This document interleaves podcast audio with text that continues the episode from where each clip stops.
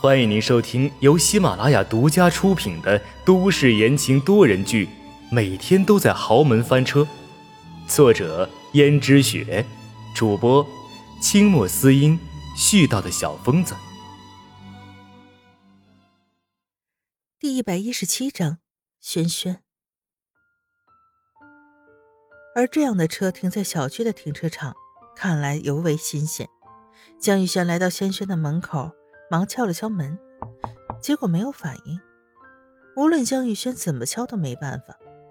江玉轩害怕轩轩会出什么事情，连忙拿出包里的钥匙。钥匙有很多串，甚至他都忘记了哪一串是备用钥匙了。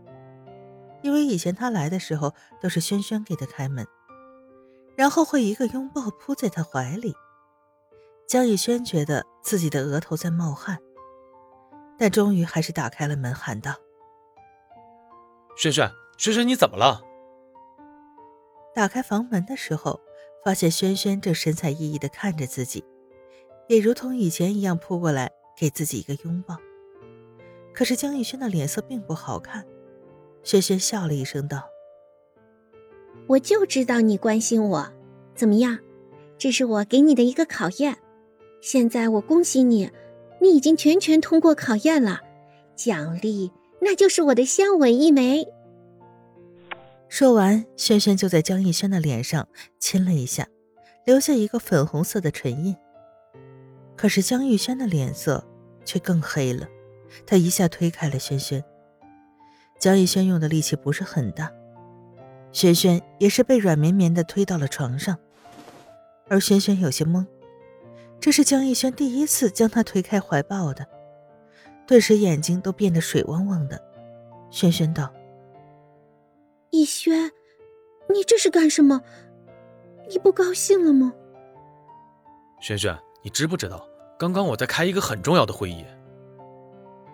轩轩低下了头说道：“对不起。”看着轩轩一副楚楚可怜的样子。江逸轩也颇有些不忍心，但是轩轩打扰了他的会议，这是真的。刚才他那么焦虑，从那么多人面前跑过来看他，只是为了确认他有没有事，结果轩轩根本就没事，这让他觉得非常气愤。轩轩没有安全感，他是知道的，但是也要分场合呀。要是再像今天这样的话，他根本就吃不消。轩轩忙道：“对不起，是我的错，是我太任性了。我只是看你三天都没有来看我了，所以我想试试你是不是还在意我。要知道，你现在就是我的全部了。如果你不要我了，那我真不知道该怎么办了。”说着，轩轩就哭了起来。如果以往轩轩这个举动，江玉轩可能会觉得一阵的怜悯和心疼，可是今天不知为什么，江宇轩却觉得格外的烦躁，因为轩轩的这个把戏他体验了太多次了，他习惯了也就麻木了，根本没有任何感觉。以前的时候，他也觉得这是轩轩在意自己的表现，可是现在却不知道为什么，觉得轩轩这种恶作剧实在是太幼稚了，而且耽误了他的工作。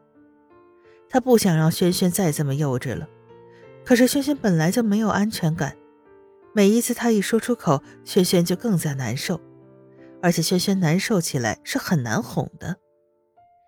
江逸轩只好叹了口气道：“这次不怪你，只是下次不要这样了。”你放心吧，我下次不会这样了。不过你来都来了，待这儿多聊一会儿好吗？而轩轩却还总是觉得江玉轩宠着他，而且知道他孩子气一定会被包容的。从前他也不是没试过这样的计策，每一次都中招，这次也不例外。但是现在江玉轩却生气了，他觉得好好哄哄江玉轩就行了，但是这件事情却在江玉轩的心里留下了一个阴影，觉得轩轩总是这样孩子气。可是像萱萱这样的女人，在闲暇时光打发时间还行，遇上了工作或者那些重要的事情，简直就要人命。就像今天这个会议实在是很重要，但是他却因为关心萱萱的安危而把她抛之于后。万一到时候他的命令下达没有明确，哪个环节出现了问题，那也是他有的责任呀。说不定江家老爷子还会责问他，所以江玉轩的心里很是烦闷。而轩轩左哄右哄，江玉轩这才觉得心情好了些。但是轩轩却总觉得江玉轩放在工作上面的心思越来越比自己多了。就比如现在，他以前从来没有三天都不来看自己过，就算见到了他，也是这种表情。